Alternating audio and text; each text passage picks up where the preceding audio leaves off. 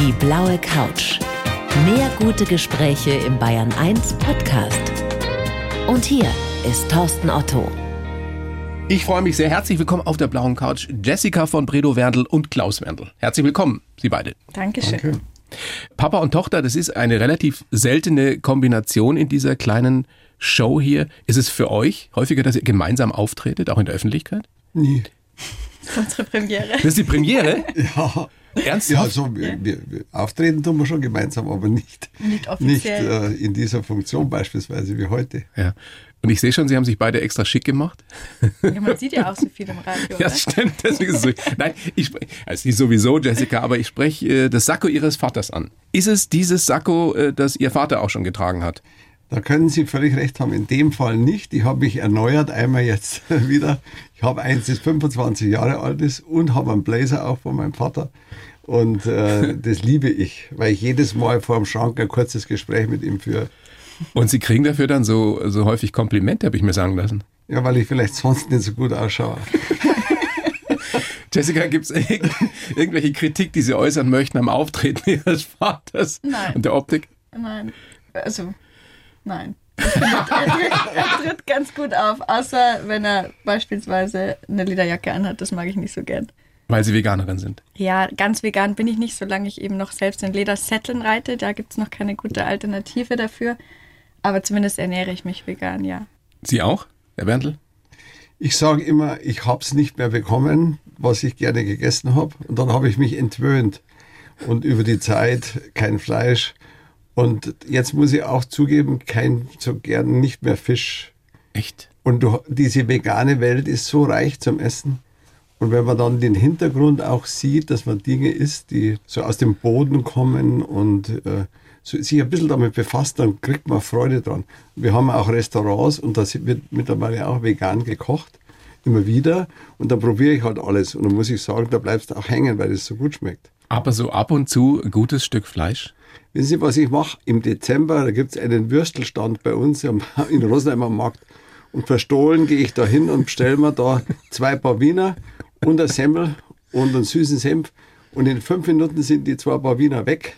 Aber der ganze Tag wird erinnert durch bestimmte körperliche Merkmale dann. Echt? Weil sie es einfach nicht mehr vertragen, ja. Weil es einfach ehrlich gesagt nicht gut ist für unseren Körper. Sind Sie so missionarisch da? Nein, darf ich nicht sein.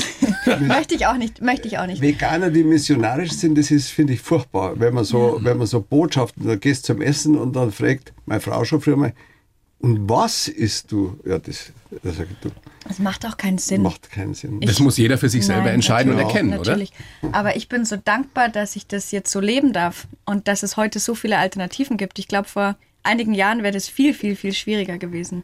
Also ich bin tatsächlich Vegetarierin, seitdem ich vier Jahre alt bin. Okay. Wirklich aus eigener Überzeugung. Ich habe damals ein Stück Gelbwurst gegessen, was ganz Feines, und habe damit der Wurst so rumgefuchtelt. Das weiß ich noch, wie wenn es gestern gewesen wäre und habe meine Mama gefragt, was ist das eigentlich? Und dann hat sie gesagt, ja, ein Stück von der Kuh. Ich weiß nicht, ob es von der Kuh oder vom Schwein war. Und dann habe ich mir das so bildlich vorgestellt, wie ich jetzt so eine Babykuh esse. Ich muss dazu sagen, ich war damals schon tierverrückt, dass mich das so brutal berührt und betroffen hat, dass ich dieses Stück Fleisch weggelegt habe, diese Wurst, und habe gesagt, ich esse nie wieder Fleisch. Im Alter von vier Jahren? Genau, und ich habe es durchgezogen. Und erst jetzt so seit zwei Jahren, sage ich jetzt mal, trinke ich keine Milch mehr. Und jetzt vor allen Dingen seit Corona, wo ich wirklich Zeit hatte, auch zu Hause mich um Alternativen quasi zu kümmern und mal mich damit zu beschäftigen, kann ich mich wirklich zu Hause auf jeden Fall schon vegan nennen. Was viele unserer Zuhörerinnen und Zuhörer vielleicht noch erstaunen wird, dass man das als Spitzensportlerin auch machen kann. Weil es hieß ja lange, also als Spitzensportler, da musst du Fleisch essen, das geht nicht vegan. Also ist bei mir genau also das Gegenteil der Fall. Ich fühle mich viel fitter und leistungsfähiger ohne Fleisch und vor allen Dingen ohne Milchprodukte ich hätte auch nicht gedacht, dass es mir dann doch so leicht fällt, darauf zu verzichten, weil ich habe Käse geliebt, ich habe Milch geliebt. Aber jetzt, dadurch, dass ich diese guten Alternativen habe und wirklich nicht mehr darauf zurückgreife, merke ich sogar, dass ich noch vitaler geworden bin. Also das ist unglaublich. Sie gucken ein bisschen erstaunt. Ja. Ich habe jetzt daran gedacht, dass ich am Münchner Flughafen auch ein Cappuccino, jetzt ist es auch auf Milchbasis. Aber damals, also ich vertrage auch immer weniger die Kuhmilch beim Dahlmeier habe ich das bestellt und dann habe ich da äh, getrunken. Und dann sage ich zu meinem Freund und dem Giuseppe, dem Wirt, du, mir wird es ganz schlecht, ich muss sofort auf die Toilette. Das hat aber nur zehn Sekunden gedauert, bin losgerannt und das hat sich Gott sei Dank beruhigt. Naja, ich weiß auch nicht. Man riecht zum Beispiel dann die Kuh auch, wenn man Milch trinkt. Und ich trinke nur, nur Hafermilch und, und mittlerweile gewöhnt man sich daran. Aber ich verurteile gar niemanden, der ganz normal isst und sich wohlfühlt. Jeder nach seiner Fassung. Jeder ich, nach seiner Fassung. Herr Wertel, ich habe einen wunderbaren Satz von Ihnen gehört, gelesen in der Vorbereitung. Wenn du keine Erwartungen hast, sondern nur Hoffnungen, dann wirst du niemals enttäuscht. Guter Satz, gutes Motto. Was erwarten Sie sich, was erwartet ihr euch von dieser Stunde hier jetzt auf der blauen Couch? Ja, ich kenne ja dieses Format schon von Ihnen und ich höre da sehr gern zu. Danke.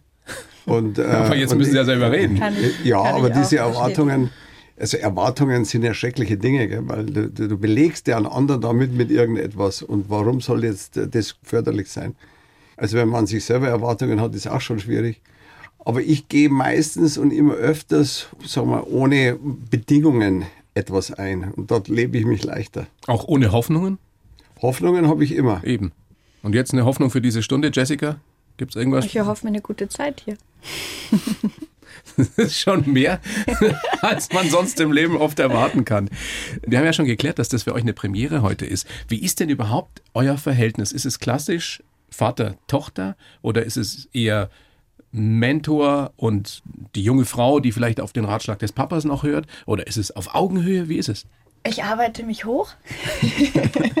Nein, es ist, wir haben ein ganz klassisches Papa-Tochter-Verhältnis, was auch total schön ist. Ich glaube, dadurch, dass ich seine einzige Tochter bin, bin ich auch so immer so ein bisschen in dem Prinzessinnenstatus geblieben, äh, was ich des Öfteren auch immer noch genieße. Aber gleichzeitig bin ich auch sehr froh, in meinem Papa nicht nur einen Freund, sondern eben auch Mentor zu haben, zu dem ich immer gehen kann und den ich auch immer alles fragen kann, wenn mir was am Herzen liegt. Aber ich lasse mir auch nicht alles gefallen und ich habe auch meine eigene Meinung zu bestimmten Themen und die drücke ich dann auch durch. Aber das ist toll, wenn man das über seinen Vater sagen kann, dass ich mit allem immer zu ihm kommen kann. Ja, und jetzt sind Sie ja nun auch schon eine erwachsene Frau. Ja. ja das nee. haben, glaube ich, nicht so viele. Können Sie stolz drauf sein, Herr Werndl? Bin ich auch. Das ist die Herausforderung eines Vaters, vom, sagen wir, vom Vater zum Freund zu werden. Und im, im Unternehmen, wenn man früher war, dann sagt man vom Vorgesetzten zum Coach. Mhm. Meine, das Privileg ändert sich. Früher ist vielleicht das Privileg gewesen, dass der Vater da ist. Und heute habe ich das Privileg, mit jungen Leuten anzuarbeiten. Die Älteren erkennen das manchmal nicht und meinen, aus dem Alter erwächst eine Respekterwartung und dann kommt die nicht und dann wird man noch wilder als Älterer. Aber das darf man ja nicht machen, weil dann drehen die sich um. Was den Umgang mit Töchtern angeht, werde ich mir nachher von Ihnen noch ein paar Tipps holen. Ich habe eine Tochter, wobei, die ist gerade in der Pubertät. Ich muss leider eins dazu sagen, ich bin froh, dass ich nicht direkt mit ihm zusammenarbeite. Also, weil? Also, dass wir beide unser eigenes Ja, weil sie, weil sie zwar viel besser aussieht als ich, aber im, aber sie ist, glaube ich, nicht die, zu leugnen, leider, Herr mein, Sie ist die Mini-Ausgabe von mir noch, jetzt sage ich mal vom Alter her. Seid bei der Sturschädel? Weil ein englischer Freund, der uns besucht hat letzte Woche, hat dann zu mir gesagt, nach zwei Tagen in Aubenhausen, die Jessica ist ja genauso wie du früher warst. Und, äh, und deswegen ist die Begegnung von uns zwei Alpha-Tieren manchmal nicht ganz so einfach. Mhm. Nein, nein, nein, die Begegnung ist sehr einfach. Nur, ich habe ja zwei Jahre mit dir quasi zusammengearbeitet, als ich das Fitnessstudio von uns geleitet habe, den Quest Club. Und ich muss sagen, dass es schon auch eine sehr herausfordernde Zeit war, gemeinsam mit meinem Papa da zu arbeiten. Und so ist es jetzt super, weil der Papa, der lässt uns auch wirklich freie Hand, mein Bruder und mir. Im Familienunternehmen, ja. Familienunternehmen in Aubenhausen. Und da ist er natürlich als Mentor super, aber wir haben nicht ständig irgendwelche Themen, die wir abstimmen müssen. Und dadurch ist es mega. Fällt es Ihnen schwer, die jungen Leute machen zu lassen? Ja, wenn du in den Freundesstatus rutscht und die sehen dich lieber von vorn wie von hinten, dann ist es sehr schön, weil man dann letztlich gefragt wird. Aber ungefragten Rat oder sich aufdrängen oder ähm, irgendeine egomanische Geschichte im Alter, das geht gar nicht. Machen aber viele. Viele können nicht loslassen. Gerade ja, viele sehr erfolgreiche sind, Unternehmer, ja, so wie dann Sie. sind sie einsam. Ja, aber manche Wobei, können halt einfach nicht raus aus ihrer Haut, ne? Ja, man muss halt im Alter zwei Dinge machen: sich entmaterialisieren, indem man übergibt, und den Schwung in die Bedeutungslosigkeit genussvoll hinbringen. Aber das ist heftig. Aber du redest dich da jetzt gerade ganz leicht. So leicht ist es nicht gewesen immer. Aber sagen wir es mal so, dadurch, dass es sehr, sehr gut funktioniert, vor allen Dingen in Aubenhausen und auch mein Bruder und ich einfach sehr früh Verantwortung übernommen Wo euer haben. Hof ist, euer genau, Gestüt, das ist gut. Genau. ist es natürlich auch leichter dann loszulassen, wenn man merkt, die Verantwortung wird übernommen und es läuft. Aber das Thema Loslassen, glaube ich, das ist immer wieder eine Herausforderung. Aber da ist es dir wirklich sehr gut gelungen. Können wir ja nachher noch ein bisschen ausführlicher darüber sprechen. Herr Werndl, Sie haben über Ihre Tochter gesagt, ich weiß nicht, ob im Vorgespräch mit meiner Redakteurin, der Manuela, oder woanders, sie ist ein Champion, sie ist ein Tiger.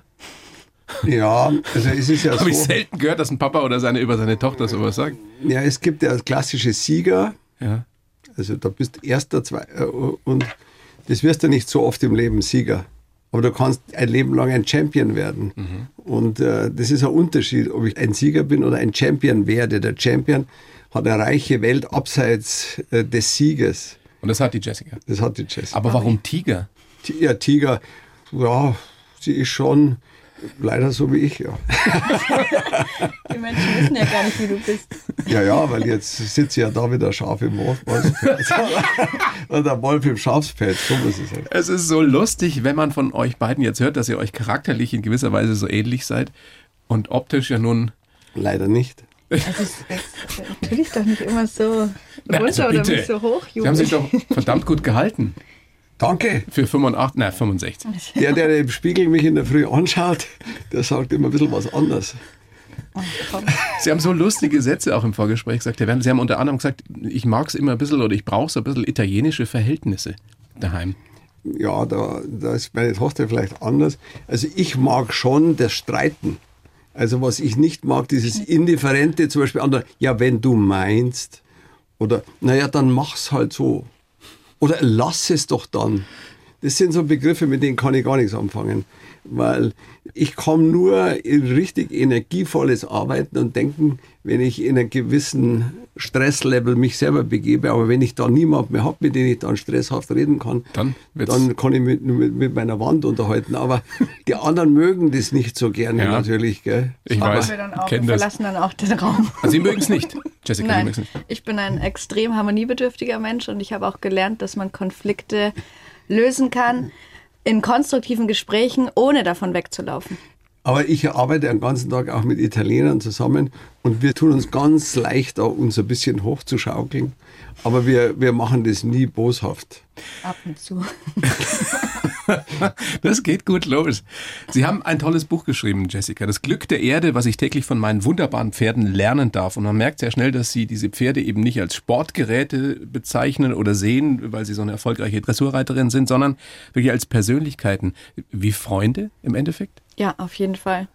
Also ich bin auch jetzt gerade, bevor wir losgefahren sind, hierher nach München, ich bin so glückselig aus dem Stall gekommen und habe äh, gleich mal meinem Mann erzählt, dass es einfach alles so viel Spaß gemacht hat und dass es einfach so schön war, jetzt wieder zu reiten und das, das öffnet mir das Herz, mit denen einfach umzugehen und mit denen gemeinsam Zeit zu verbringen.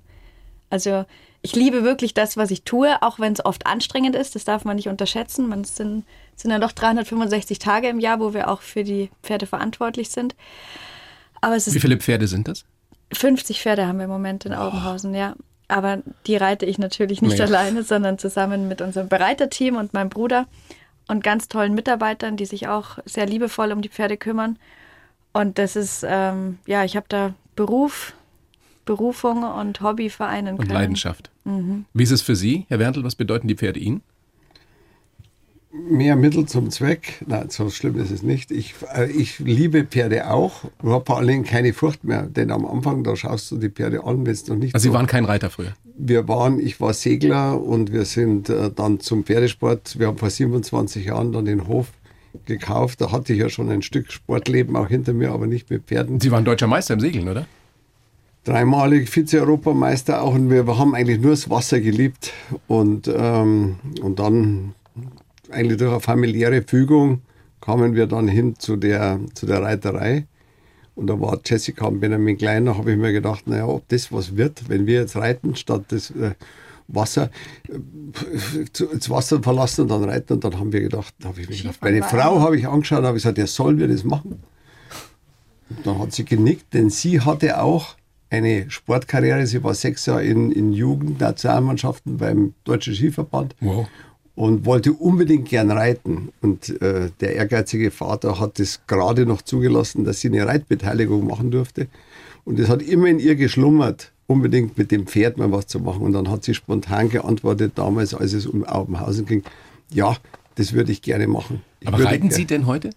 Nein, ich bin einmal geritten, aber äh, wollte dann gleich springen und dann habe ich die ganzen Ochser von der falschen Seite gesprungen und dann haben die mich wieder runtergeholt. Der hat gesagt, der hat zwar Mut, aber wenig Verstand. Jessica, weil Sie es gerade schon angesprochen haben, ähm, wie schön es für Sie ist, dass Sie heute Morgen wieder, wieder geritten sind. Eben, Sie haben in Ihrem Buch äh, ein Abendritual beschrieben. Mhm. Wenn ähm, der kleine Sohn im Bett ist und der Mann aufgeräumt, dann gehen Sie nochmal in den dunklen Stall ja. und machen dann was? Einfach zu den Pferden gute Nacht sagen, mit denen noch ein bisschen kuscheln. Also war total schön. Gestern auch wieder. Ich, dann lag ein Pferd, die Forza Sa, eine siebenjährige Stute, und dann habe ich mich zu ihr dazugesetzt auf den Boden und die hat dann ihr Heu gemümmelt und legt dann wirklich so ihren Kopf in meinen Schoß. Und das sind so, das ist so eine Atmosphäre, die ist schwer zu beschreiben. Das ist einfach Vertrauen und Liebe und Freundschaft. Das ist wirklich so kitschig, das klingt, so ist es auch. Es ist einfach da, wo mein Herz springt. Also ich, ich liebe einfach diese wahnsinnig edlen und doch so sanftmütigen Wesen, diese Pferde. Ich glaube, dass ganz viele, die uns gerade lauschen, jetzt zum ersten Mal, wenn die bis dato nichts mit Pferden zu tun haben, das Gefühl haben, ich sollte mir das vielleicht auch mal anschauen. Vielleicht wäre das ja auch was für mich. Echt interessant und, und, und wie begeisternd diese Leidenschaft sein kann, die sie darüber bringen. Ja, das ist schön. Fall. Das ist ganz toll. Ähm, hätten Sie sich damals vor 27 Jahren, Herr Werntel, vorstellen können, dass, dass äh, dieser Hof mal irgendwann so Ihr Lebensmittelpunkt ist, dass der, der Lebensinhalt sogar ist, vielleicht für die Jessica und auch für Sie zum Teil? Ich hatte schon die Ahnung, denn Pferde sind 365 Tage, das ist kein Sportgerät, das man wie Ski mal in den Keller stellt. Also das hatte ich schon geahnt, dass alles andere dann bedeutungslos wird. Ich habe auch meine Boote gleich verkauft. Ich bin dann nie mehr gesegelt, also nur Echt? einmal in der Ägäis so eine Woche. Ja. Aber ich, das war mir schon, schon bewusst. Und was mir nicht bewusst war, war, wie, wie intensiv dieser Virus ist. Also wahrscheinlich intensiver als der Coronavirus, weil wenn dich der einmal erfasst, der lässt dich jetzt Leben lang nicht mehr los. Und, und das ist bei meinen Kindern zum ersten Mal massiv aufgetreten, als ich sie gefragt habe, ja, ich würde gern nach Mauritius wieder fliegen. Wir waren schon zweimal in Mauritius. Ich habe jetzt 14 Tage vorgesehen und es wäre doch schön, wenn wir da wieder hinfliegen. Und da war es still am Tisch. Ganz still. Keine Begeisterung. Eines, dann höre ich eine Stimme, da sagt der Benny oder die Jessie, ich weiß nicht mehr, fünf Tage, Papi, maximal. Damit war Mauritius gestorben. Weil für fünf Tage fliegt keiner da. Ja nun, da muss man die Prioritäten setzen. Genau. Und Aubenhausen oder Mauritius ist ja wohl keine Frage. Ja klar, bleibt man lieber in Aubenhausen. Und meine Frau, mit der habe ich heute noch diese Streitgespräche, weil die immer sagt, ja du, ich will nicht in Urlaub fahren, ich, ich brauche meinen Tapetenwechsel. Ich habe jeden Tag Urlaub. Ja, ne, das stimmt so nicht. Das Doch, ist schon, sagt sie. Ja, aber auch für sie ist das schon sehr anstrengend. Aber die Mama, die will genauso wie ich auch gerne zu Hause sein. Und ich bin ja viel unterwegs durch die ganzen Turniere, die ja auch europaweit, teilweise weltweit stattfinden. Und ich liebe es wirklich zu Hause zu sein. Und da überlege ich mir zweimal, wo ich weg war. Für Das ist toll, wenn man das sagen kann. Toll, wenn man das sagen kann. Da, wo ich wohne, wo ich lebe, da ist nicht immer Urlaub, aber da bin ich am liebsten. Ja. Ich habe ihr beide für euch einen, einen Lebenslauf geschrieben. Oh. Ich reiche euch das mal rüber über die Plexiglasscheibe, die uns hier trennt. Das fett gedruckte Herr Werntl wären Sie, nicht also aus irgendwelchen figürlichen Gründen, sondern einfach, weil es einer sein muss. Ähm, Jessica, Sie würden anfangen? Und immer abwechselnd? Immer abwechseln, genau so wie es so wie es okay, da steht. also du bist das dickgedruckte, ich bin das andere. Und bitte. Ich heiße Jessica von Bredow Werndl und bin eine der besten Dressurreiterinnen der Welt. Und mein Name ist Klaus Werndl. Ich bin der Vater und ein Visionär. Mir ist es wichtig, dass ich nicht nur Reiterin bin, sondern für viele auch Vorreiterin. Denn mir liegt vor allem der Respekt vor den Tieren und der Natur am Herzen.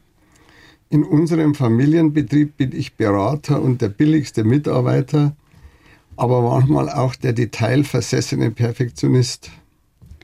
Geprägt hat mich mein Vater, meine traumhafte Kindheit auf unserem Hof, eine Nahtoderfahrung im Urlaub und all das, was ich von meinen Pferden gelernt habe. Mir war bei allem Ehrgeiz und Engagement für mein Geschäft immer wichtig, dass meine Kinder sich frei und ohne Druck entwickeln können. Ich wünsche mir für die Zukunft, dass alles so weiterläuft und ich mich noch mehr für den Tierschutz einsetzen kann. Und ich möchte noch lange gesund bleiben, aber die nächste Generation dabei nicht mit Erwartungen belasten. So, so schaut's aus. Könnt ihr unterschreiben oder gibt's Widerspruch, Einwände? Überhaupt nicht. Das ist ganz interessant. Ja, steht alles drin. Also ein bisschen So wenig für den Lebenslauf, Naja, aber so ein paar Ker Kernbotschaften sind, Sind auf drin, jeden oder? Fall drin, ja. eine der besten Dressurreiterinnen der Welt, stimmt, oder? Letztes Jahr Europameisterin. Kann ich mittlerweile tatsächlich unterschreiben, ja. Wie klingt denn das? Abgefahren. Herr hab Werndl, mir wie klingt's für Sie? Ja? Wie klingt's für Sie, dass die Tochter eine der besten Dressurreiterinnen der Welt ist? Ja, das ist so. Das, ich ich habe nur da einmal, als sie sehr gut auf der deutschen Meisterschaft war, da ist sie Dritte geworden, äh, dann habe ich ihr gratuliert beim Rausreiten. Da hat sie zu mir gesagt, es sind aber immer noch zwei vor mir. Und spätestens dann wusste ich, dass sie mir nachfolgt. Dieser brennende Ehrgeiz. Hast du Dressurreiter dann? Nein, nicht Dressur, aber Grundsätzlich Ehrgeiz. Ja, ja, also ich, ich, das kann man nicht verbergen. das, der Witz ist ja, Ehrgeiz ist das eine, aber das Interessante ist ja, wie man seine Ziele erreicht. Also ich würde mich nicht als verbissen bezeichnen, aber ich bin sehr selbstkritisch, sehr detailverliebt, aber eben auch diese Harmonie, die ich brauche, vor allen Dingen den Pferden gegenüber, die macht, glaube ich, auch diesen Weg, den ich mit den Pferden gehe, so besonders und so schön für die Pferde. Wie oft haben Sie in der Vergangenheit gehört, so wie du das machst, das kann doch nicht funktionieren? Ständig mit dieser Harmonie und die Pferde und ich, wir sind Freunde. Das ist ja in der, in, der, in der Reiterwelt, in der Spitzenreiterwelt nicht immer so gewesen. Habe ich tatsächlich öfter gehört. Ähm, die letzten drei Jahre ist es aber still geworden. Weil der Erfolg mir recht gibt. Punkt. Punkt. Wie stolz sind Sie auf Ihre Tochter, Herr Wendel? Sehr stolz. Sagt Sehr ihr euch das gegenseitig mal oder ist das eher so? Ich, bin, ich, ich lebe ja immer in der Welt, dass ich einen Sohn und eine Tochter habe und die sind ja immer parallel, haben Ah ja. die sich entwickelt. ja, der Sohn ist ja auch sehr erfolgreich. Und äh, der, ist, der ist momentan die Nummer 10 der Welt, der Benjamin, und die Jessie Nummer 3 der Welt. Und ich habe einmal diese kuriose Geschichte gehabt beim, in, in Mailand bei der Europameisterschaft, dass die Jessie den Benjamin bei der Europameisterschaft um 0,5 Prozent geschlagen hat. Also eh, sie hatte 287,5 und der Benjamin 287,0. Und da hätte ich in dem Moment dem Benjamin den Titel gewünscht. Hätte er auch damals verdient. Und ein polnischer Richter hat ihm ganze 3% weniger gegeben, sonst wäre er. Aber wie unbeschadet das war, das hat mich so gefreut. 14 Tage später war die deutsche Meisterschaft, dann war er Titelträger und die Jessie Zweiter. Also das war das Kurio- Kurios, dass ich mich einmal nicht über ihren Titel gefreut habe. Unglaublich, was ihr für eine Familie seid. Wollen wir mal so gucken, wie ihr sie oder wie ihr beide so geworden seid, wie ihr heute seid. Jessica, geboren am 16. Februar 86 in Rosenheim. Interessant auch, Herr Wendel, dass Sie am 15. Februar Geburtstag Gleiches haben, 55. Ja, ja, ja. Wassermann, ne? Ja, Ähm, aufgewachsen in Aubenhausen, glaube ich, ab dem siebten Lebensjahr. Wenn Sie die Kindheit in drei Worten beschreiben würden, wie, wie sieht das aus? Also ich habe ja auch das in meinem Buch geschrieben, Liebe und Freiheit. Dadurch war es auf jeden Fall sehr geprägt. Aber auch Disziplin würde ich jetzt hinzufügen. Denn die Kindheit war auch irgendwo intensiv. Wir sind nach der Schule abgeholt worden, äh, vor allen Dingen im Winter. Dann gab es im Auto Essen. Wir sind zum Stangeltraining, zum Skifahren gefahren. Danach ist jeder noch sein Pony geritten und danach gab es noch Hausaufgaben und wir sind beide aufs Gymnasium gegangen. Also das war schon auch anstrengend und intensiv und ja, also da mussten wir schon auch woanders auch ein bisschen einstecken, beispielsweise mit Freunde treffen, auf Party gehen. Das war halt einfach da nicht so. Jetzt war der Papa damals schon ein sehr erfolgreicher Unternehmer. Mit der Büromöbel AG damals noch. Ähm, wie oft haben Sie ihn überhaupt gesehen? War ja ein Papa, der da war? Ähm, ich kann mich nur an die Zeit erinnern, dass er schon da war. Aber ich glaube, als ich ganz klein war, gab es eine Zeit, wo es der Firma nicht so gut ging. Da habe ich ihn, glaube ich, nicht viel gesehen. Aber da war ich im Säuglingsalter Okay. bis drei, glaube ich. Das war schon sehr intensiv, die Zeit damals, die die ganze Familie natürlich sehr geprägt hat. Aber da habe ich als Kind nicht viel mitbekommen. Zumindest ist es mir heute nicht bewusst. Also er Mhm. Aber war zumindest schon. später nichts vermisst. Nein, er war schon wirklich für mich So da. in vielen Unternehmerfamilien dann doch so. Wenn Sie Ihre Kindheit, Herr Wertel, mit der von Jessica vergleichen, damals in der Nachkriegszeit, ich finde genauso. Meine Eltern waren, mein Vater war mein bester Freund dann später. Ich bin ja mit ihm zusammen auch dreimal deutscher Meister geworden in dem Boot. Ah, ihr habt zusammen gesegelt, Und ja, also mein Vater war wirklich mein bester Freund. Ich war fünfmal in Kanada beim Heliskiing mit ihm, noch wie er über 70 war. Und Es war einfach so eine gute Zeit mit meinen Eltern. Ich kann es gar nicht äh, sagen. Das hat mich auch so geprägt, dass ich Gott sei Dank einen großen Teil weitergegeben habe. Meine schönsten Zeiten in Ergänzung zu Jesse waren ja die, dass ich die immer in die Schule gefahren habe und immer von der Schule abgeholt habe. Und diese 20 Minuten mhm. Autofahrt, die waren ja sehr intensiv. Nach der Schule manchmal eine Note und vor der Schule manchmal ein, ja, vieles war wunderbar in diese. Also wir haben wirklich eine tolle Zeit gehabt. Also ich möchte keine Stunde missen. Das ist wirklich so. Natürlich haben wir auch irgendwann haben die mich mal abgebunden von der Information, welche Noten daheim gekommen sind. abgebunden von der Information ist schön formuliert. Also sie haben gesagt, also frag mich nicht, da brauche ich die nicht anlügen.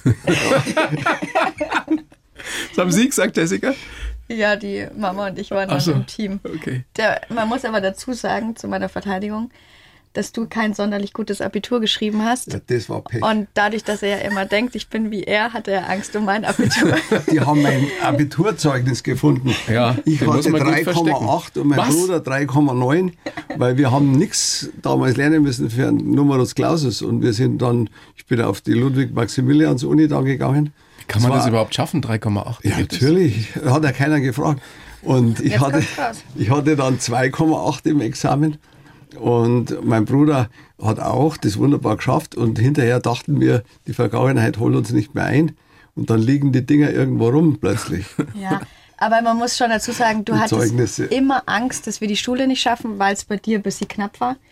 Ich kann aber sagen, ich habe 2,1 Abitur geschrieben, obwohl ich sehr viele Fehlzeiten hatte. Also es war jetzt Wegen des Dressurreitens? Ja. Wir waren ja viel auf Turnieren ja. auch und mussten uns dann immer freistellen lassen. Ich beim Kartenspielen während aber der Schulzeit.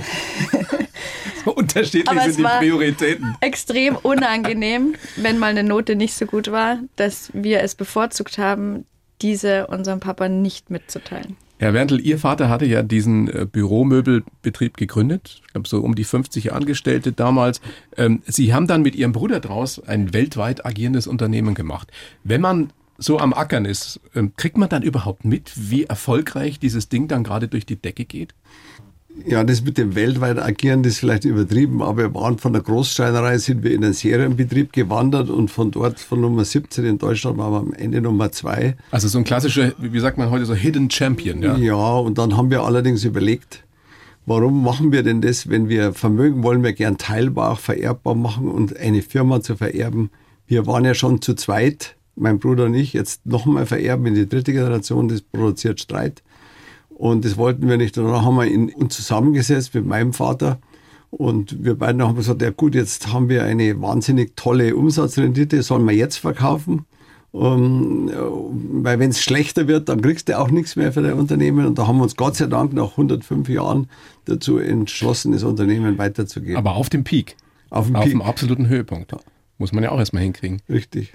Das war wirklich äh, hervorragend. Also ich, ich kann mir das schwer vorstellen, aber wie ist dieses Gefühl? Ich weiß, dass Geld für Sie natürlich nicht der Mittelpunkt des Universums ist, aber wenn man so ein erfolgreiches Unternehmen, Traditionsunternehmen, verkauft, auf der einen Seite ist man wahrscheinlich wehmütig, auf der anderen Seite hat man auf einmal so viel Geld, weil ihr habt das an die Amis verkauft und es war äh, ein, ein sehr, sehr gutes Geschäft.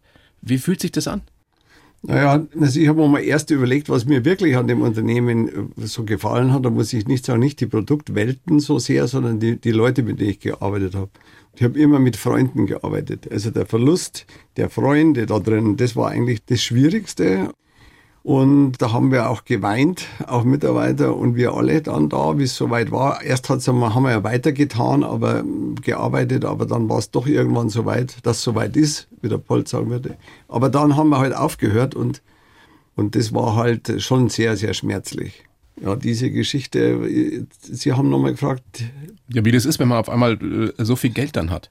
Scheußlich weil damit haben wir nicht umgehen können. Also wir naja, haben erst einmal unser aber Geld. scheußlich ist kokett. Doch, wir haben, ja. wir haben, wir haben, wir haben, da gibt's so, haben wir einen Beauty Contest gemacht mit den Banken, haben gesagt, so, ihr nehmt jetzt unser Geld und dann haben die damit gearbeitet. Und das waren mein Bruder und ich ja nicht gewohnt, weil wir haben ja selber für unser Geld gearbeitet. Jetzt arbeiten andere für unser Geld, sogenannte Family Office.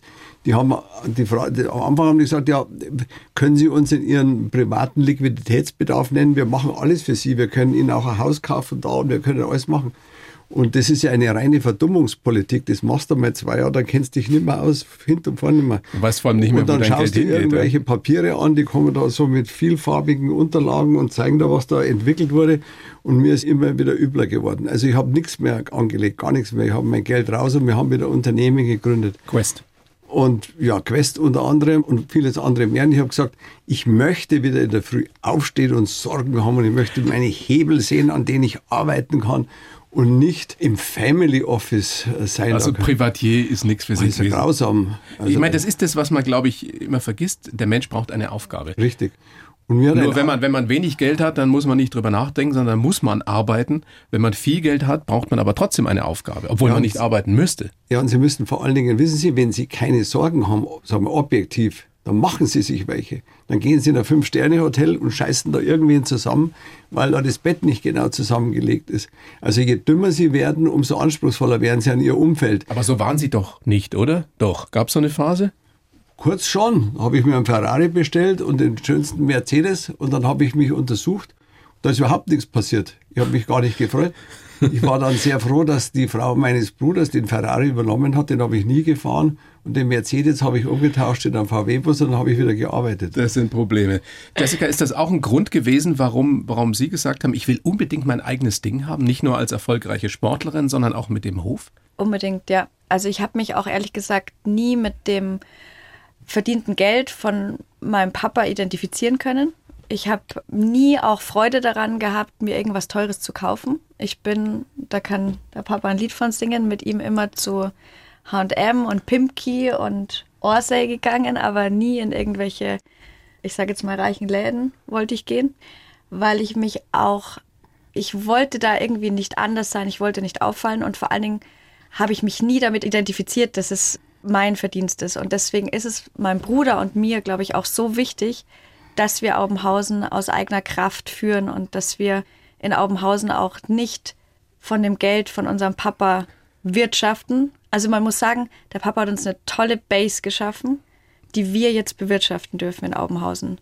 Und das ist uns jetzt die letzten 14 Jahre mit schwarzen Zahlen gelungen. Und das Wow. ist nicht immer leicht. Spitzensport, den Spagat zu schaffen, eben auch zur Wirtschaftlichkeit. Also das eine ist das Gestüt, das Gut, Aubenhausen, und das andere ist ähm, diese Quest-Geschichte. Das ist ja eine super spannende Geschichte. Deswegen kam ich ja überhaupt auf Sie, Herr Werntel, weil ich in Kolbermoor war und da gesehen habe, wie, wie wunderbar Sie da dieses alte Gebäude restauriert haben.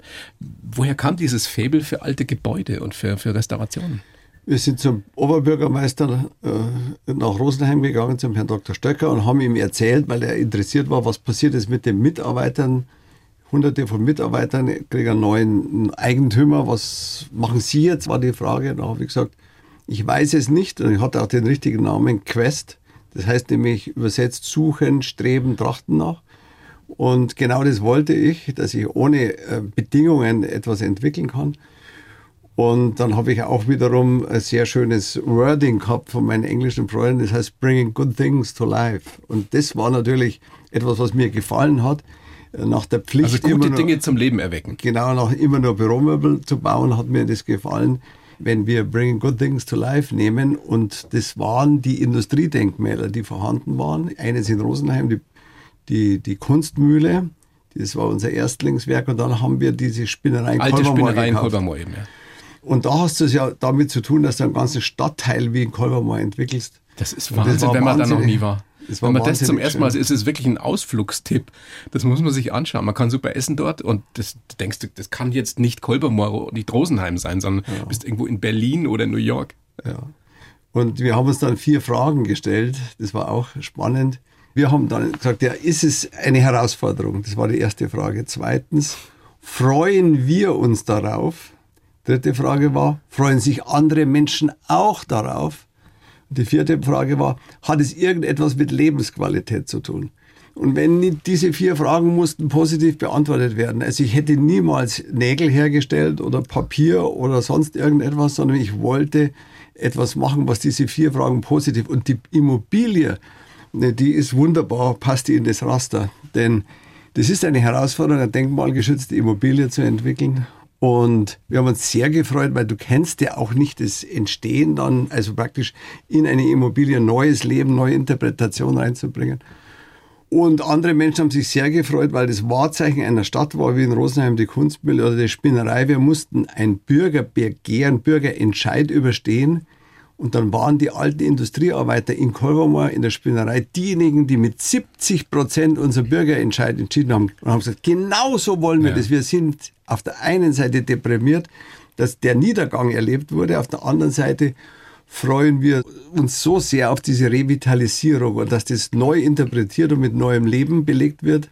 Und da haben wir dann diese ganzen Dinge dann durchgebracht, um die es letztlich ging. Was für ein Kompliment auch von den Arbeitern dort. Wie lange ist das jetzt her, ihr das umgebaut habt? Ja, das war 2003, 2004 und äh, damals gesagt, wir wollen gern wohnen, arbeiten, genießen und einkaufen zu einem schönen Ensemble. Weil wenn du nur Bürowelten schaffst oder Einkaufscenter, dann hast du abends Angsträume, weil dann kommen die, die mit dem Skateboard rumfahren und, und dann stehen die Kasten Bier da rum und so und da geht keiner mehr durch.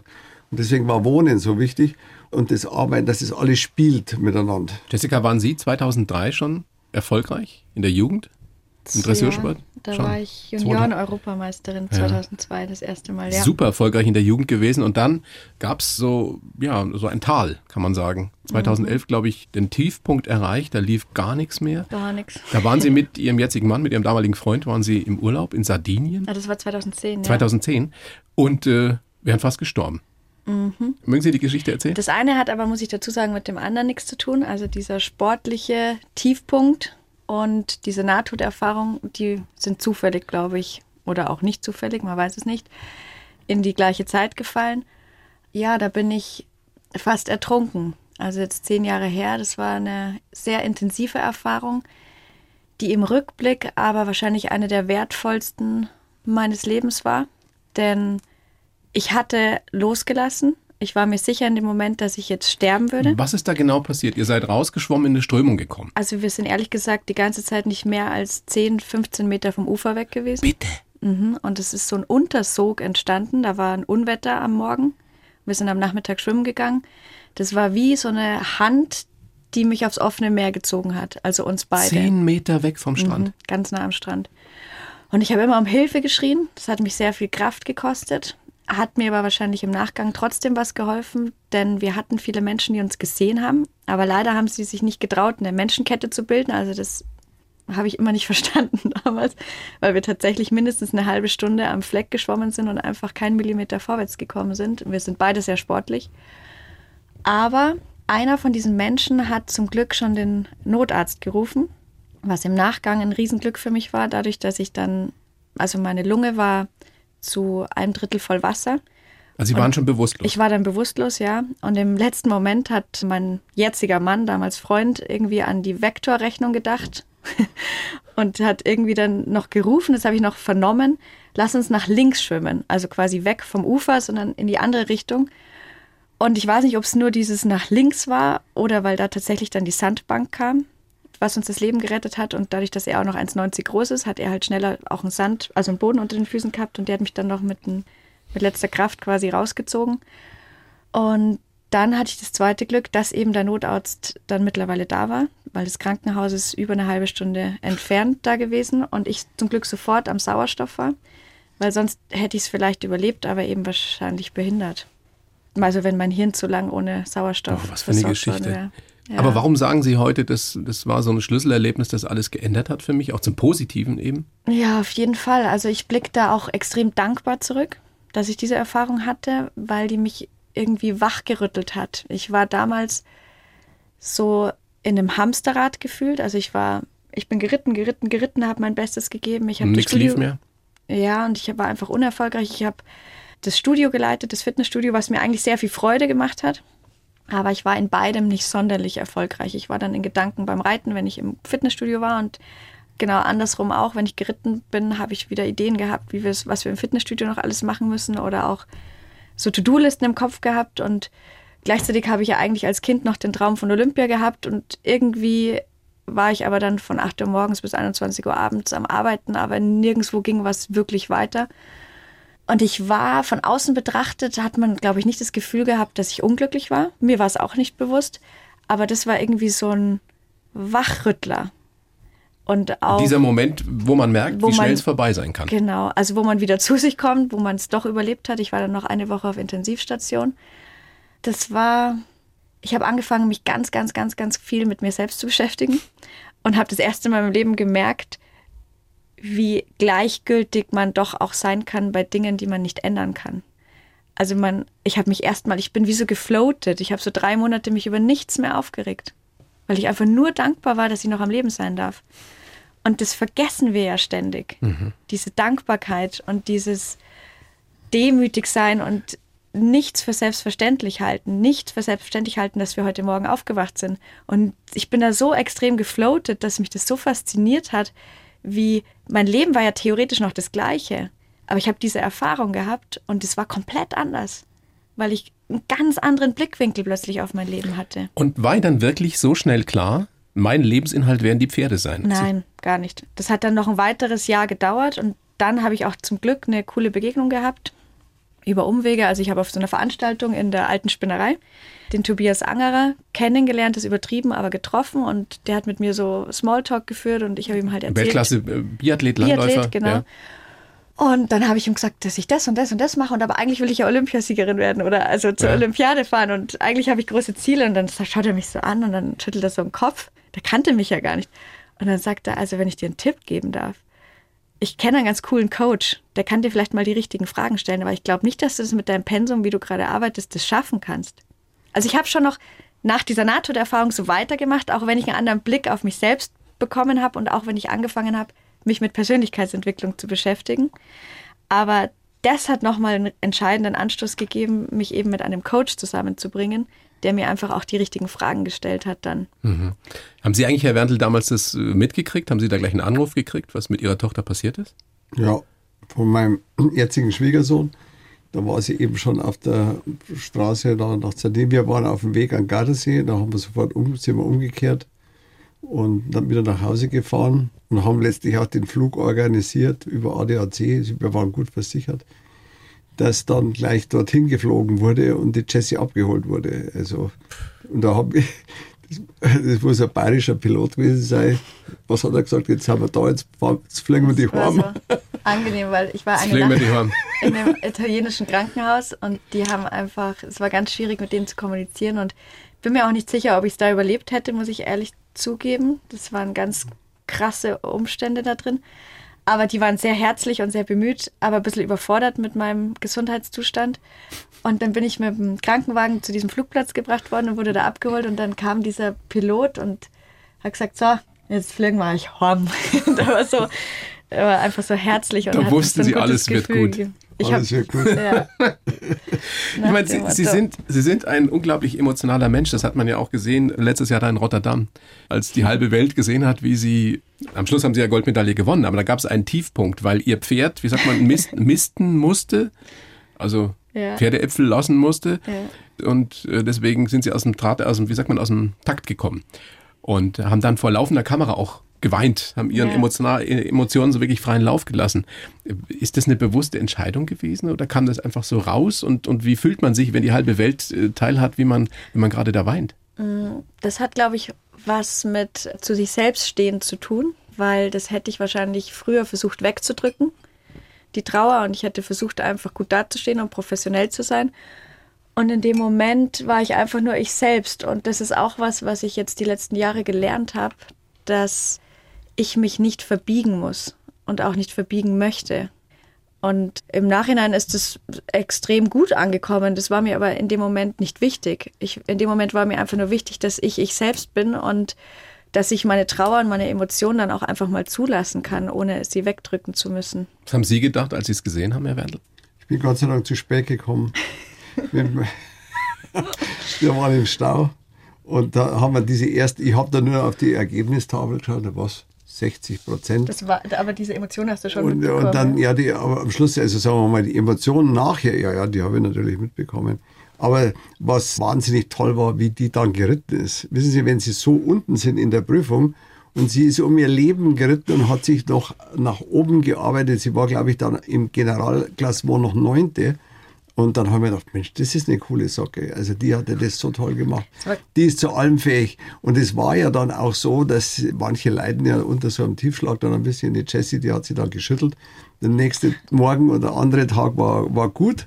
Und sie ist auch nicht ganz fehlerfrei geritten. Aber ich wusste, jetzt ist sie für die Kür qualifiziert. Und da habe ich mir schon gedacht, jetzt, jetzt reitet die um ihr Leben da drin. Und so war es dann auch. Vielleicht meine erste Einzelmedaille da Wahnsinn. gewonnen. Ja, das Wie ist es, wenn man, wenn man da steht auf dem, auf dem Stockerl und kriegt die, kriegt die Medaille umgehängt? Emotional. Klar, ja, Emotional. klar. Aber denkt man da was dabei? Also diese Woche war einfach so verrückt, weil sie so schlecht angefangen hat und dann dazwischen auch nochmal turbulent war, denn es kommen einfach nur drei von vier in die Kür. Und das heißt, ich musste einen meiner Teamkollegen schlagen, um überhaupt in die Kür zu kommen. Und wir sind so stark in Deutschland, dass wir theoretisch Platz eins bis vier belegen könnten. Und das heißt, ich musste trotz den zwei Fehlern, die ich noch hatte im Grand Prix Spezial, trotzdem noch einen Teamkollegen schlagen. Und das war echt so eine Achterbahnfahrt der Gefühle. Ich hatte auch noch ein bisschen Pech mit der Losung und war relativ früh dran. Und es war also wirklich ein Krimi. Und ich habe es dann eben tatsächlich geschafft, dass ich mich für die Kür qualifiziere, weil ich in den besten drei vom Team war. Wurde dann sogar Vierter im Grand Prix Spezial, also schon fast am Podium. Und in der Kür, da ist einfach mein Kopf ins Herz gerutscht und ich habe wirklich äh, so eine Prüfung dahingelegt mit meinem Pferd zusammen, wie es bis dato einfach noch nie gelungen war. Also das war wirklich was ganz, ganz aber, Tolles. Aber nochmal, versuchen Sie uns doch mal zu erklären, wie das, also was man empfindet, wenn man dann da steht und die Goldmedaille wird einem wirklich umgehängt. Also Sie meinen jetzt die Team-Goldmedaille? Ja. Genau, weil einzeln war es dann Bronze. Ja. Aber im Team, das war schon auch im Jahr zuvor bei der Weltmeisterschaft in Trine in Amerika. Das ist, das ist ein Gefühl, ehrlich gesagt, wo auch der Druck dann rauskommt. Denn ich verspüre, um ehrlich zu sein, vor allen Dingen Druck, wenn ich fürs Team reite. Weniger wie wenn ich für mich und die Einzelmedaille reite, sondern vor allen Dingen, wenn ich für mein Team reite. Und wenn man es dann geschafft hat, eine super Leistung fürs Team abzuliefern, die dann eben auch für Gold gereicht hat, dann ist es einfach eine Mischung aus Glückseligkeit, Erleichterung, pures Glücks und Freude. Ich glaube, dieses Gefühl ist wirklich schwer in Worte zu fassen. Darf ich auch noch was sagen? Na, aber bitte, Herr Werntel. Ich, wenn die deutsche Hymne ge, ge, gespielt wird, in dem Moment bin ich natürlich wahnsinnig stolz auf, die, auf das Ereignis, aber mich erfasst auch immer wieder dann der große Stolz auf unser Land. Ich bin sehr, sehr gern Deutscher und mir gefällt das alles, was wir hier erleben dürfen. Und, äh, Man merkt nur- auch gerade wieder, wie, wie Gerade wieder, vorteilhaft weil- es ist, in diesem ja, Land zu leben. Ja. Das ist, also ich finde das halt schon bitter, wenn unsere Staatenlenker so dermaßen beschimpft werden oft. Und ich muss sagen, wir haben ein wunderbares Land. Und das zu singen an die Hymne und, und das erfasst mich immer wieder. Ich sage das nicht oft, weil man dann ja oft mal in die falsche Ecke gerückt wird, aber ich bin unheimlich stolz, in Deutschland leben zu dürfen. Herr einfach. ich möchte, ich möchte Ihnen noch was sagen. Sie können, Sie können verdammt stolz auf Ihre Tochter sein und umgekehrt auch. Aber ich mutmaße mal, in dem Alter mit Anfang 30 waren Sie noch nicht so weit, oder? Nein, ich bin gar nicht so. Äh, meine Eltern haben natürlich immer meine Noten angeschaut und dann war das mit dem Sport kurz geschrieben. Ja, ich meine jetzt eher so von, von, der, von der Sicht aufs Leben. Ach so, ja. Weil ja, ich finde das nein, bemerkenswert, was die Jessica so. Sehr, sehr. Ich meine, ich, ich, diese Nahtoderfahrung habe ich Gott sei Dank nicht gehabt. Aber na, diese, diese intensive Auseinandersetzung in dem Alter, die hatte ich nicht. Ich hatte schon Herausforderungen auch in im Unternehmen. Die waren nicht ganz einfach. Aber ähm, es hat ja meine Tochter auch erwähnt, dass Phasen da waren, da waren die Kinder für mich fast nur Gläsern, weil ich so Druck hatte und so Angst hatte in meinem Leben. Aber ich bin schon froh, dass sie nicht so viel Angst haben musste, wie ich damals hatte und dass sie sich mit anderen Dingen beschäftigt hat. Also ich habe sehr viel Angst gehabt in meinem Leben. Also ich bin der, bin der festen Überzeugung, dass es für euch beide bei der Wahl der Tochter, man kann sich ja nicht aussuchen, oder der Wahl des Vaters, da jetzt viel schlechter laufen können. Stimmt. Ja, stimmt. ich habe mir da, ja, ja. Aber du bist ja Frage gerade ausgewichen. Ich verstehe, ja. Ich verstehe, ich habe mir oft gedacht, man, man muss sich das schon erarbeiten. Ich bin 37, 38 Jahre jetzt verheiratet und denke mir immer, hab, ist, bin ich noch der gleiche? Natürlich nicht und meine Frau ist auch nicht die gleiche. Und wenn man so lange verheiratet ist, muss man sich immer wieder neu erfinden. Mhm. Weil man kann ja nicht die gleichen Erwartungen dann oder Hoffnung, wie ich so schön immer haben, dass es immer das Gleiche ist. Und genauso ist es mit der familiären Entwicklung. Geschenkt wird einem nichts, aber man muss sich das schon natürlich redlich erarbeiten. Man kann nicht einfach sagen, jetzt verlasse ich das alles. Und, und, und. Also mir ist das völlig schleierhaft. Aber für uns war das sehr schön, uns immer wieder neu zu erfinden und neu zu erfahren. Und ja, bis heute. Heute habe ich einen Enkel von der Jessica und drei Enkelinnen von Benjamin. Jetzt ist es wieder was Neues. Jetzt erlebe ich mich als Opa. Das ist wieder was, eine neue Erfindung. Von den Kindern lernen wir eh ganz schön viel. Ja. Das ist Aber noch mehr von den Pferden sogar? von, ja, ich vergleiche die Pferde total gerne mit hochbegabten Kindern. Also für mich sind Pferde wie hochbegabte Kinder, die alle auch ihre eigene Persönlichkeit haben und die auch mit ihrer Persönlichkeit Teile von mir widerspiegeln.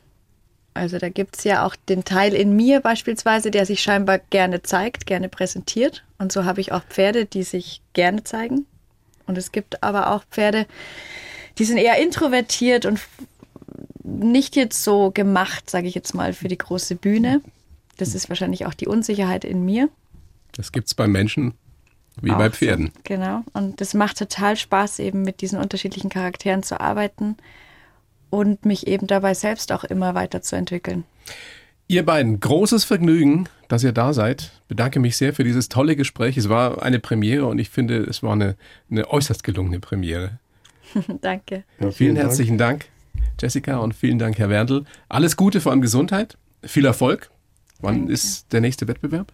Äh, nächste Woche in wieder Weltcup. Es geht wieder weiter. Herr Werndl, für Sie gibt es keine Wettbewerbe mehr wahrscheinlich, oder? An der, tagtägliche an der Wettbewerb. Seite stehe ich dann. Das Zuschauen ist manchmal anstrengender wie reiten. Das stimmt. Vielen Dank, alles Gute. Danke. Danke auch. Dankeschön. Die blaue Couch, der Bayern 1 Talk als Podcast. Natürlich auch im Radio. Montag bis Donnerstag ab 19 Uhr.